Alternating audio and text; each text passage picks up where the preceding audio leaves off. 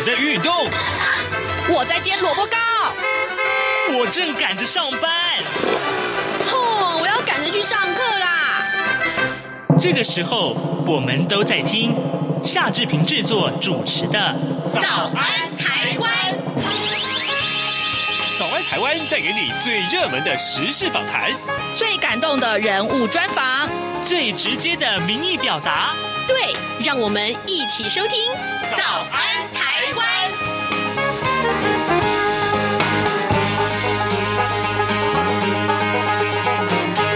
早安，台湾！我是夏志平。今天是二零二二年的七月二十六号，星期二。今天呢是每个月我们都要跟美国之音的白宫记者黄耀义来连线呢、那么，所以呢，我们待会儿要跟耀义一块连线来讨论最新最重要的有关于美国啊、的这个跟两岸三地啊呃有有这个有关的话题。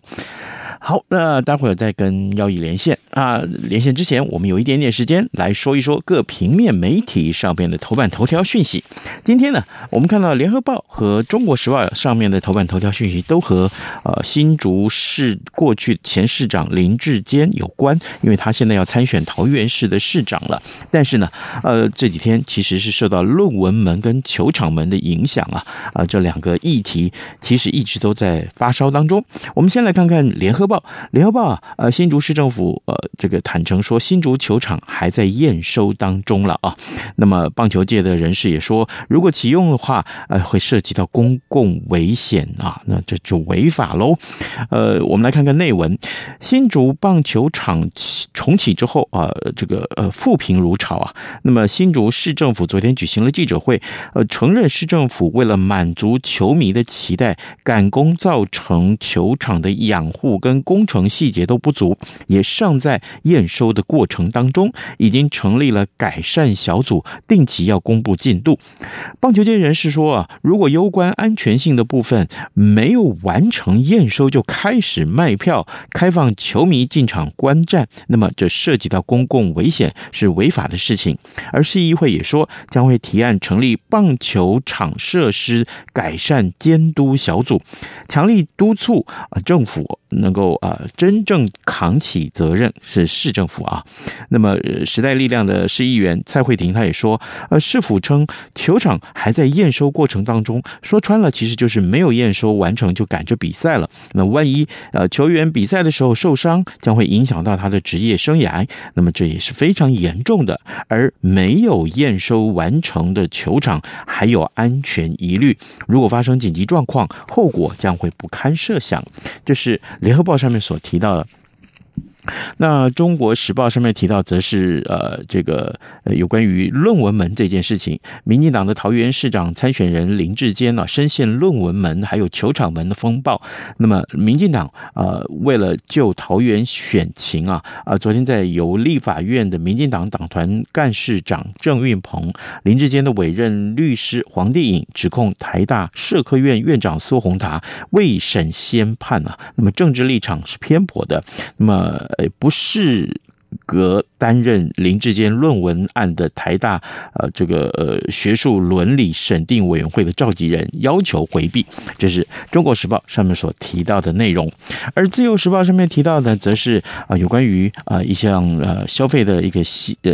趋势啊，就是内需升温啊，那六月的零售餐饮啊这史上最大的成长，不过呢其实是受到去年基期比较低的影响了，呃经济部昨天公布了六月零售业。跟餐饮影业的营业额都创下了史上最大的成长，那批发业的营业额则是创下历年同月的新高。那经济部统计处的副处长黄伟杰他说呢，下半年内这个的这个内需啊还是有成长的潜力啊，但是呢，因为去年的基期很低啊啊，所以呢，餐饮业还没有回到这个呃疫情之前的水准。这是我们看到的啊，《自由时报》的头版头条。不过，《自由时报》头版有一。则消息也也很受到瞩目啊！我们也也跟大家说一下，美国众议院的议长佩洛西啊，传出计划八月份访问台湾，而中国呃强烈的恫吓呃也抨击这件事情，那么令拜登政府啊进退维谷，有意角逐下一届美国总统的前国务卿庞皮欧啊，他昨天推。文啊，这个呃支持佩洛西访问台湾，还说他愿意陪同佩洛西一起到台湾来。二十五年前的这个呃呃。呃，有一个率团访问台湾呢，当时还是众议院的呃议长啊金瑞气，他二十四号也发文表示说，呃，佩洛西啊，这个应该啊率众啊率团到台湾来访问的，那么中共无权左右啊众议。医院的院长他的这个呃行程，这是今天《自由时报》上面的头版头条讯息。现在时间早晨七点零五分四十秒了，来，我们进一段广告，广告过后马上跟耀毅连线喽。哎，你知道吗？侨委会今年的海外华文媒体报道大奖开始征件了，真的吗？没错，今年是以全球变局下的变与不变，发挥海外华媒影响力为主题，总共规划平面、网络报道类、广播报道类、电视影音报道类三个类别奖项。不止如此，还有全球新闻志工限定的侨务电子报新闻报道特别奖。只要你是侨务电子报的新闻志工，而且报道作品有在侨务电子报刊登过就可以报名喽。那参赛作品只要是聚焦台湾、报道台湾，而且在限定刊播期间于中华民国境外媒体平台刊播就可以了吗？没错，把握时间，在七月三十一日前上网完成报名。那我赶紧上二零二二海外华文媒体报道大奖官网查询相关征件规范，网址：https: 冒号双斜线大写 clj。A O M 的大写台湾 dash 大写 W O R L D dot net。以上资讯由中华民国侨务委员会提供。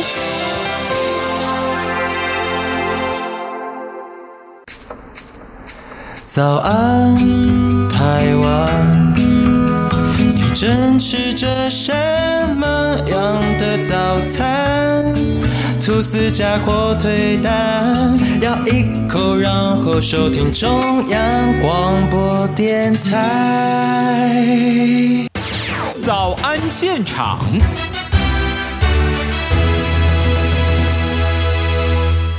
这里是中央广播电台台湾之音，您所收听的节目是《早安台湾》，我是夏志平。此刻时间早晨七点零七分四十秒了啊！来，我们要为您连线美国之音白宫记者黄耀毅，我们请耀毅为我们来带来第一手有关于在白宫所看到的一些啊相关重要的新闻的见解啊！耀毅，早安。嘿，hey, 你好，呃，志平早，各位央广的朋友们，大家好，我是黄耀毅。哎，谢谢谢谢耀义再度与我们的连线啊！这个月事情好像真的是蛮不少的啊！来，真的真的真的来，呃，首先我们看到裴洛西要到台湾来访问这件事情，事实上目前还没有确定什么时候要来，也就是说，嗯，有可能不来，是这样吗？啊，最最重要的是啊，呃，在传出裴洛西要到台湾来访问，其实这也不是第一次。我记得之前是因为他确诊就没来了，所以呢，呃，我可不可以也请教耀义为我们来分析？呃，传出了他。呃，可能不会来，或他到底要不要来？这个讯息是受到中共的影响吗？呃，美国政府现在态度怎么样？是，所以我记得上次这个佩洛西议长本来要去四月的时候，本来要去那时候，我我们在节目当中也有谈过，嗯，还讲了一下我自己在国会的经验，因为刚好我刚好是去国会换新的国会证之后，在四月的时候，结果我才前脚才离开国会没有多久，就收到通知，就是。台湾应该也有类似，就是说你可能跟呃确诊的人这个什么近距离接触，或者在同一个地方超过十五分钟，我就马上收到那个通知了。然后那个通知收到完没有多久了，就传出了议长国会议长对佩洛西确诊的消息啊。那根据我们的国会记者就是告诉我说，其实，在国会因为国会议员那么多人，然后他们助理很多人，还有很多的民众请愿啊什么的，嗯，进进出出很多人。他说，所以说基本上国会确诊的几率是蛮高的这样子。嗯、那所以说，我记得那个时候我们也有跟观众朋友、呃听众朋友分析我们当时的一个呃这个经过。那么这一次呢，是这个《金融时报》的啊事先先报道出来，就是说呢啊佩洛西可能在八月的时候要访问台湾。之后呢，就是我们知道上个星期拜登总统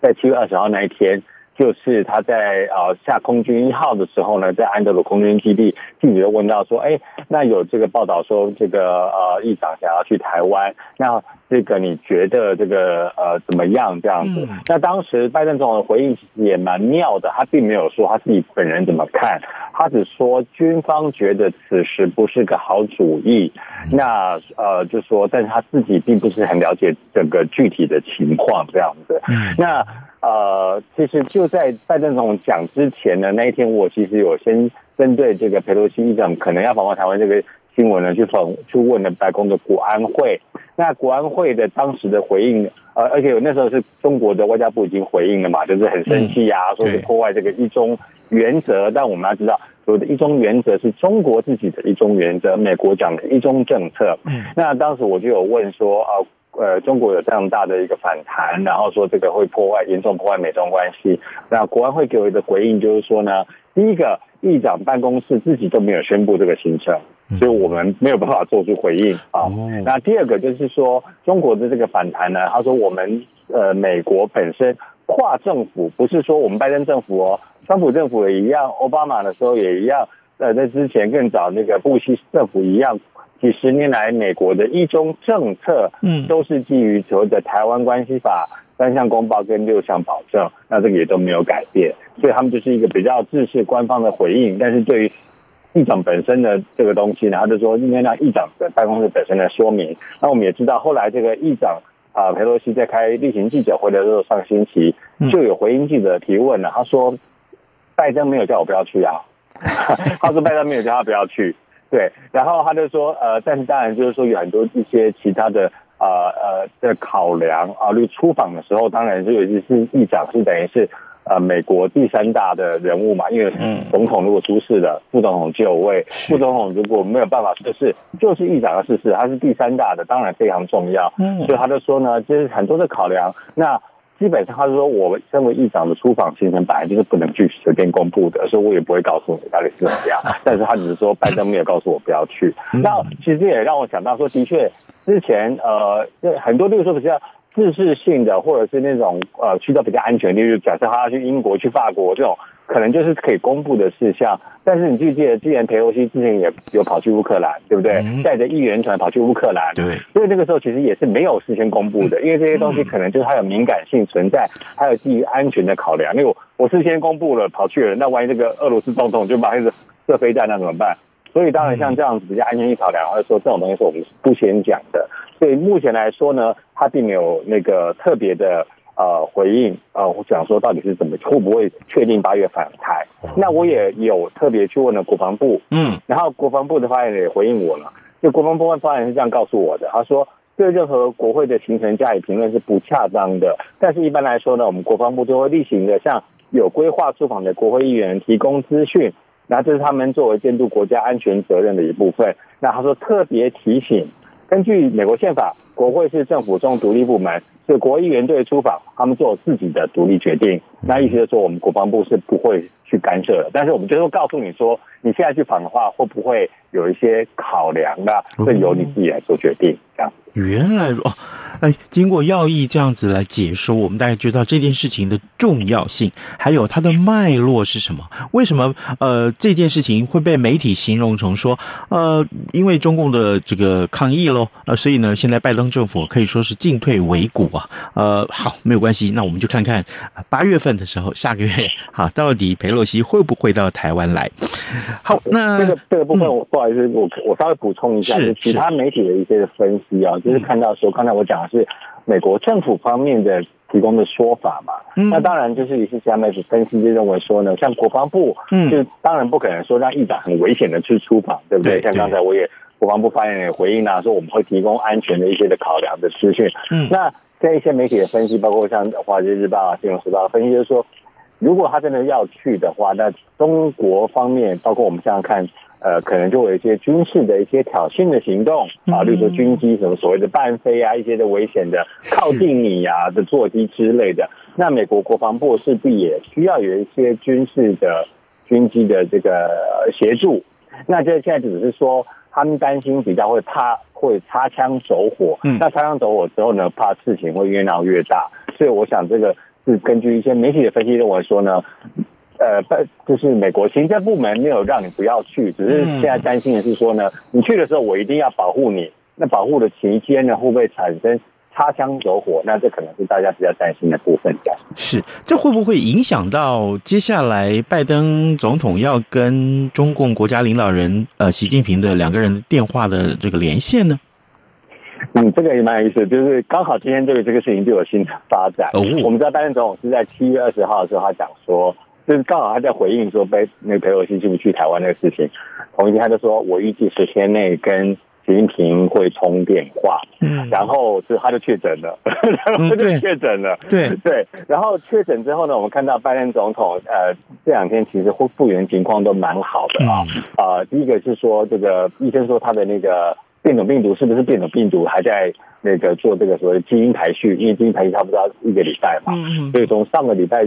四吧，对不对？嗯，确诊到现在其实还没有到这个基因排序出来的时间。那就一方面是说，当确诊的时候，他就说他已经完全接种了两剂疫苗，再加打两剂的补强针，然后确诊之后轻症，然后医生是马上给他给口服的这个新冠病毒的药物啊，所以说基本上如果控制的都很好，他也都在主持会议什么什么，像他今天就是稍晚我们还有时间可以谈的，跟台湾也有关系的这个晶片法案的会议，那么呃他今天还特别是亲自用视讯方式来做主持。那呃，所以情况都复原的蛮好的。是。那所以说，他今天在晶片的会议的最后，记者问他说：“你现在情况怎么样？”他就说：“哎，我复原的很好啊，预计本周之后就可以恢复正常的作息。”那记者就问了说：“哎，那你恢复正常作息，那你就是也可以在预期之内？就是上礼拜说十天嘛，二十号到三十号这个周末就是十天呐、你会不会跟习近平通电话呢？”他说：“我预计啊、会。”所以今天这些进展就是拜登自己认为说，他预计本周之内呢，身体会复原。而且呢，也会跟习近平讲话，这样。嗯，好，这个事情也值得大家期待啊！各位听众，今天早上志平为您连线访问美国之音白宫记者黄耀毅啊。每个月我们都会在大概呃接近这个月底之前啊，跟耀毅连线，一块来聊一聊美国之音啊，在这个白宫采访的时候，我们看到很多重大的议题啊。耀毅啊，为我们传来第一手的观察。好，耀毅，接下来我们请教你。所以呃，其实之前我们也曾经讨论过，就是拜登总统最近去。去中东啊，这件事情简单的告诉我们好了。呃，听说在中东这个收获不是很 OK 啊，是这样吗？对，尤其是你看，其实很多时候呢，一些出访如果说有一些很具体的成果，然后可以继续执行下去，应该过了好几个礼拜、几个月都会继续谈下去。嗯，结果这个通人之行呢，到现在这个礼拜已经没有人在讲了，主要就是因为大家都觉得说，其实没有一个很具体的成效啊。嗯、那。啊、呃，他去中东的时候呢，他就说，当然他希望是说，大家都关注就是油价的部分，就、嗯、希望这个沙乌地阿拉伯呢能够这个同意啊啊，那、呃、增加这个石油的产量。结果呢，当场那沙乌地阿拉伯的王储就说啊，我们已经是到上限呢，我们已经产的到最多了这样子。嗯、那现在唯一唯一比较在石油的方面呢，就是呃说。呃，这个 OPEC 呃，这这个这个现在接下来这个会议呢，啊、呃，就是会继续讨论说，是不是在这个夏季的时候，因为大家耗油量会高，很多人夏天的时候出访或者是需要开冷气什么的，嗯，所以呃，需要这个这些能源的相应的补助，就是说有可能在这个 OPEC 的方面，他说承诺会在会议当中讨论生产这样子，那所以这其实也没有一个很具体的一个答应。对，那另外就是说，在访问他比较。说象征性的意义就是说，拜登总统是直接从以色列做空军一号直飞到沙乌地阿拉伯，那这个算是一个历史性的创举，因为我们知道以色列跟一些的所谓的这些呃阿拉伯国家之间的关系，到过过去都不是那么的融洽，但是呢，在慢慢的协调之下呢，其实现在已经是比较好了。嗯，那当然这个川普政府也是有点功劳了，当时也是签了所谓的这个阿伯拉罕的协定。让这个一些的一些的关系能够这个呃解冻这样子，那所以这个是一个比较象征性的是美国总统空军一号从以色列直飞到利阿拉伯，那其他部分其实没有取得很很实质的进展，但是有一个部分是拜登总统特别强调的说呢，他说除了这些我们很多很多要谈的议题之外，另外就是我要在中东也建立一个联盟的关系，嗯，什么联盟关系呢？就是来对抗俄罗斯跟中国。他就说呢，因为当然俄罗斯就是他现在侵略乌克兰，这个大家很关注，所以在这个部分呢，当然就是希望说啊、这个阿拉伯世界你不要去跟，还有这个以色列不要去跟俄罗斯站在一起。那与对抗中国的部分呢，当然就是说他希望这个基础建设的部分啊，中东国地地区呃能能一起来对抗所谓的中国的一带一路。我们之前看到像是啊最近谈的这个呃。那个呃，斯里兰卡对不对？大家都在说斯里兰卡是因为接受了一带一路，还有中国的一些财务的协助贷款，导致了现在整个财务陷入一个破产的境况。那所以现在很多的国家也是警惕。那美国也推出了啊，跟包括 G7、跟日本，还有跟欧洲，也跟印太地区有一个印太的经济架构，有没有？有很多的基础建设要来取代这样子的一个中国的影响力的扩张。那么他就说。此行啊，还有另外目的，就是在中东建立一个联盟关系，来对抗俄罗斯跟中国的影响力。那这个部分呢，当然就是他认为说他们有开始的一些进展。那么啊，沙乌地阿拉伯也同意说呢，愿意投资一些美国方面，还有这个西方国家方面、印太地区国家方面。所来建设的一些基础建设项目，这样。好的啊，当然，呃，除了呃中东的这个话题之外，另外还有两个其实是美国国内的议题，我们也也要来请教耀毅啊。我记得上个月我们在连线的时候，其实这个议题很重要，但呢，我们可能没有花太多的时间来讨论，就是那个女性堕胎权的这个议题。那后来呢，我单独在节目里面请了这个台湾的一些呃这个性平的学者来讨论这个事情啊，所以我。想请耀毅告诉我们，一个就是女性堕胎权这个议题，在美国国内有没有一些新的进展啊？进展是什么呢？另外就是，我记得在年初的时候，民众有攻入这个国会山庄啊，就是跟这个川普那个时候的事件有关。呃，有没有什么后续呢？是，所以这个自从美国最高法院推翻了这个 Roe v. Wade，就是这个罗诉韦德案这个判例之后呢，当然第一个大家很。诧诧异就是，一般来讲，最高法院不会做这种事情啊，因为美国毕竟是一个以判例为主的法律的国家，嗯，然后结果呃推翻了之后呢，就导致了很多的这个呃法律专家的一些吃惊。那第一个是说，很多的各州，尤其是一些共和党执政的保守州，他们早就推已经推动，并且已经呃成成立了，通过了一些的法律。那就是说呢，一旦这个罗素韦德案被推翻之后，就会马上生效，完全禁止堕胎这样子。嗯，那那很多人就说，哎，你看这个联邦这边的部分，其实我们只是把联邦的呃联邦不应该去管这么多啊，只是把权力下放给各州自行决定。但是呢，现在已经有共和党的联邦国会议员在说呢，还要在国会当中推行美国全国禁止堕胎，所以。对，所以说现在其实已经有在国会当中有这样的声音了，就是要说全面禁止堕胎。像呃啊德州的这个呃这个参议员这个泰克鲁兹啊，他也是发表了一些这关于说在国会当中推行这样子的一个言论。所以说现在等于要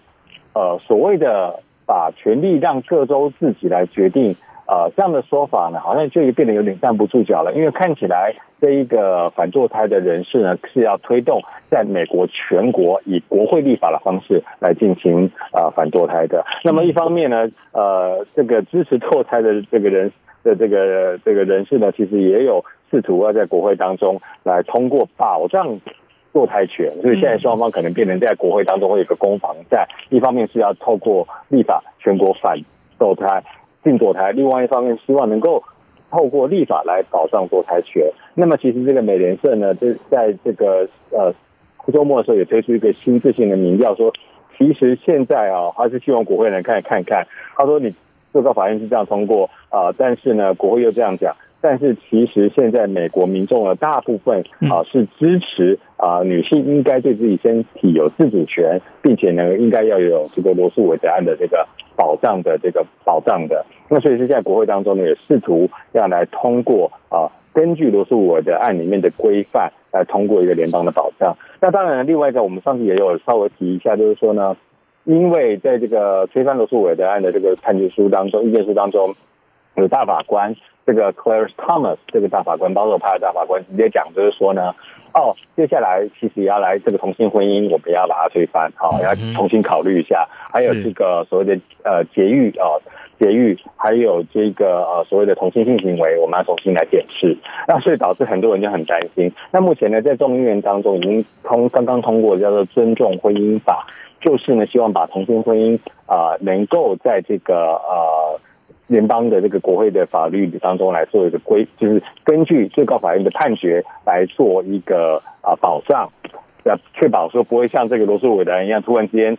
这个最高法院推翻之后呢，然后所有的人就同同志就流离失所，就没有无无所适从这个样子。那呃，关于节育这个部分呢，也现在也是正在在啊、呃、要来做推动这样相关立法。那呃，这个尊重婚姻法的众议院通过了，那现在在参议院当中呢，有几位的共和党议员啊、呃、是觉觉得说啊愿意来这个呃支持的啊、呃，但是呢。呃，参议院当中必须要有六十票才能通过，所以还需要更多的共和党议员愿意加入。那就要看说这个怎么游说他，因为像在众议院当中，基本上是全部民主党的议员赞成的这个尊重婚姻法，就是保障同性婚姻，但是只有四十几位的共和党议员是支持的，其他的共和党议员是反对的。好，所以呃，可能这当中还会有一番的攻防战，包括女性的堕胎权、同性婚姻等等的美国民众的权利。现在呢，都在国会当中受到很大的重视。那另外讲国会的事情，讲到这个民众攻入国会山庄事件呢，是在这个二零二零年的时候。那呃，现在还继续进行听证会。那么最震惊的一个听证会，就是上个星期啊，呃，这个这个白宫的前白宫副国安顾问博明，相信很多台湾民众很清楚这一位博明，他是可以讲非常流利的中文啊，非常挺台湾。那他之前也曾经发表过几篇用中文讲的流利的这个演说，来批评中国的人权啊，他对台湾的各种这个所谓的恶霸的行为这样子。嗯，就博明居然亲自出席听证会，呃，来说在当时为什么呃看到这个他认为川普这样子煽动的民众冲入国会之后呢，他马上提出辞呈，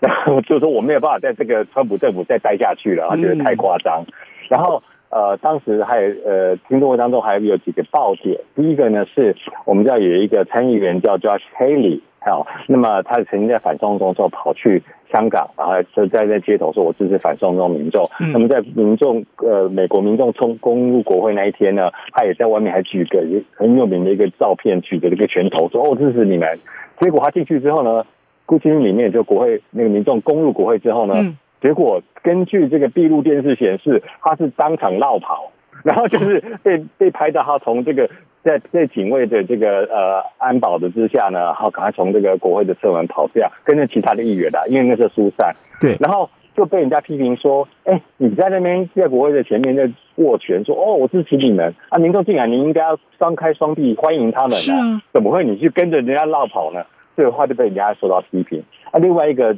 影片呢是。呃，拜那个川普总统啊，后来他在第二天的时候就被受到很多的他的幕僚，还有包括他的女儿啊伊万卡啊，也是白宫的顾问的这个劝说，希望他录一个影片啊，来劝服民众不要再进行暴力的行为。嗯，然后呢，呃，平复一下，就是说啊，这个选举已经结束，大家接受选举结果。结果就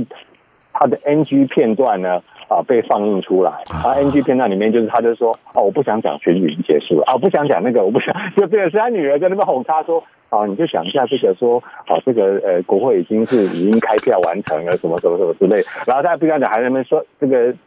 呃拍桌子什么什么的。结果这个 NG 片段一爆出来之后呢，让很多人就是对他也完全改观这样子。所以，然后。呃，但是目前这个国会的这个所谓的听证，这个一月六号这个调查小组呢，它是一个跨党派的，有共和党人也有民主党人啊，他们表示说呢，他们还有更多的证人，还有更多的证据哦，哦，还会继续的爆出来，所以预计在国会休会，然后在九月之后呢，会再继续的开听证会，然后现在就是希望说呢，呃，包括一些媒体啊，比较保守派的媒体，就是以前就是川普的媒体，像是《华尔街日报》啊。还有这个《纽约邮报》啊等等比较保守派媒体呢，现在也都跳出来了，在这个新政位之后跳出来说，川普的确是不适合再度有做总统的资格这样。嗯，那所以说连整个风向都变了。OK，好。各位听众，因为今天时间的关系啊，我们没有办法再跟呃耀义多聊一聊。不过呢，我们还是非常期待啊，下个月其实耀义可以呃再带给我们更多更多相关的一些话题。今天也非常谢谢耀义跟我们的连线，耀义谢谢您喽，辛苦了，辛苦了。好的，谢谢，拜拜。好，今天节目也时间也差不多到了啊，呃，志平再度谢谢大家对早安台湾节目的支持也和对央广的支持。我们欢迎大家啊随时收听中央广播电台各界新闻为我们按个赞好吗？谢谢您明天再会喽。